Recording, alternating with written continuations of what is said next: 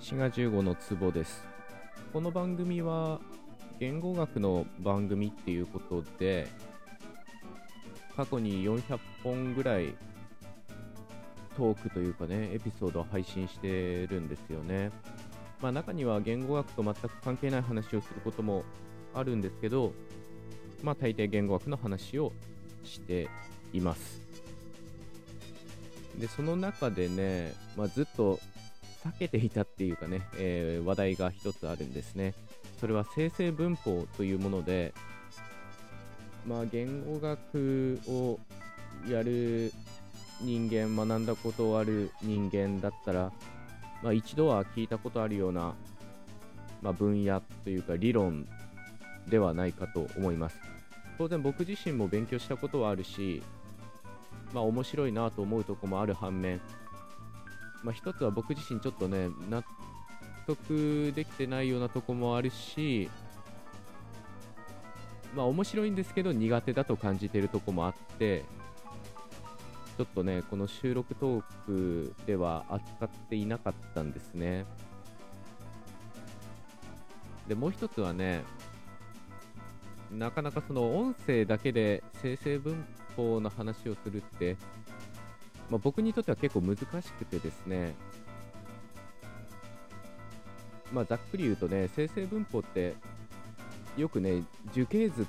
を書いて、その文の構造を説明するっていうことがよく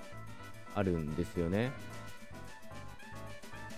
リンゴを食べたっていうのを、まあ、リンゴをと食べたっていう風にこう、2つに分けて、で、さらに食べたの部分は食べとたに分かれるし、みたいな感じでね、そうやって樹形図を用いて説明されることが多いので、それを音声だけでやるっていうのは結構難しいので、まあ、結構樹形図を使って文の構造を表すっていうのが生成文法の一つ面白いとこなので、まあそれがまず難しいなっていうのがあったんですね。ただまあ言語学の番組と歌っている以上ですね、生成文法は避けては通れないということで、今回はこの生成文法について本当に軽くお話ししていこうと思います。滋賀15のツボこの生成文法という、まあ、一つの言語の理論分野はノーム・チョムスキーというアメリカ人言語学者によって作られたものです。言語学やってない人でもチョムスキーっていう名前はもしかしたら聞いたことがあるかもしれません。そもそもこの地球上で人間という種だけが言語を操ることができますよね。まあ、一応そういうことにしておきますけど、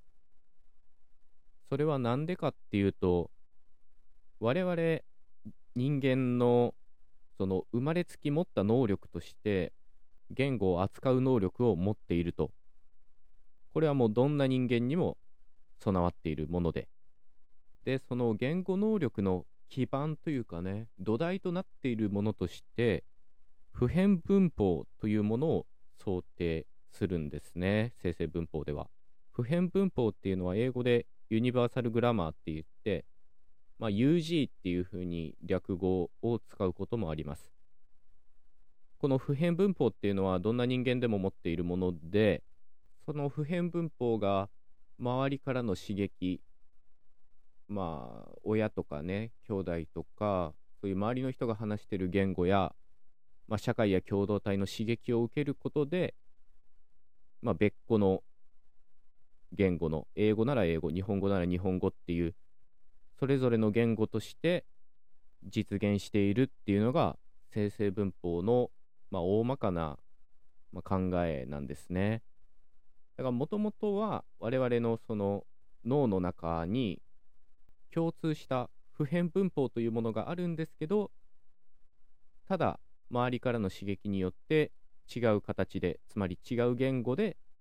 見た目は現れているというか、実現しているということなんですね。まあそういう考えも納得できるといえばできますよね。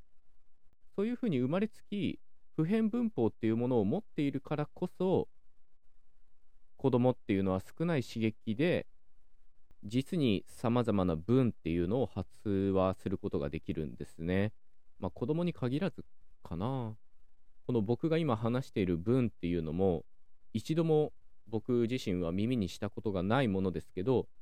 自分自身で作り出して口からどんどんどんどん出ていってるわけですよね。で皆さんが日常を行っているのもそういうことです。自分が聞いたことがない文であってもどんどん作り出すことができる。それは土台として普遍文法というものが想定されるからということです。だからまあインプットに対してアウトプットの方がはるかに凄まじいっていうことですね。で、それは普遍文法のおかげであるということです。さらにこの普遍文法というのは原理とパラメータっていうものからなると考えられているんですね。まあ、この原理とパラメータっていうのは生成文法ではかなり基本となっている考えで原理っていうのは、まあ、文字通りっていうかねどんな言語にも共通した変わらないものを指してパラメータっていうのは、まあ、変数って言われることもあるかなこれは各言語によって現れ方が、まあ、ある程度幅があるというかね様々であるみたいなものです。例えば動詞と目的語の語順っていうのは英語や中国語みたいな言語だと動詞目的語っていう順番で出てくるんですけど日本語とかあるいはお隣の韓国朝鮮語なんかでは目的語動詞という順番で出てきます。こういうふうに普遍文法の中にも言語によって現れ方がこう変わってくるものがあるんですねそれをパラメータと呼んでいるということですあるいは疑問文で英語だと疑問詞っていうのが必ず文頭に出てこないといけないですよね。what とか where とか who とか。ただ日本語の場合は、あいつは何買ったのみたいに、もともとの位置に何みたいな疑問詞が出ることがあります。つまり疑問詞が文頭に現れなきゃいけないわけではないんですね。こういうふうに疑問詞が移動するかどうかっていうのもまあ、パラメータの一つで言語によって現れ方が異なるということになっています。滋賀15のツボまあこの生成文法の考え方って、まあ、結構魅力的といえば魅力的ですよね。人という種にその固有の能力として言語を扱う力があってでその土台として普遍文法というものがあるとまあ面白いといえば面白いですけど、まあ、ちょっと本当かなっていう気もしないでもないですよね。我々が扱うことができる耳に触れたり目に触れたりすることができる言語は実際の言語しかないというかそれぞれの個別の言語しかないのでその大元となっている普遍文法っていうのは、まあ、ある意味人間の心とか脳の中にしかないわけなんですよね。それを直接こういじるっていうか調べることはできないので、まあ、僕自身はちょっと納得できない部分もあります。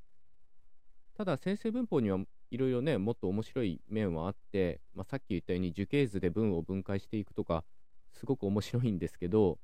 まあ、その中の一つにバイナリープリンシプルっていうのがあって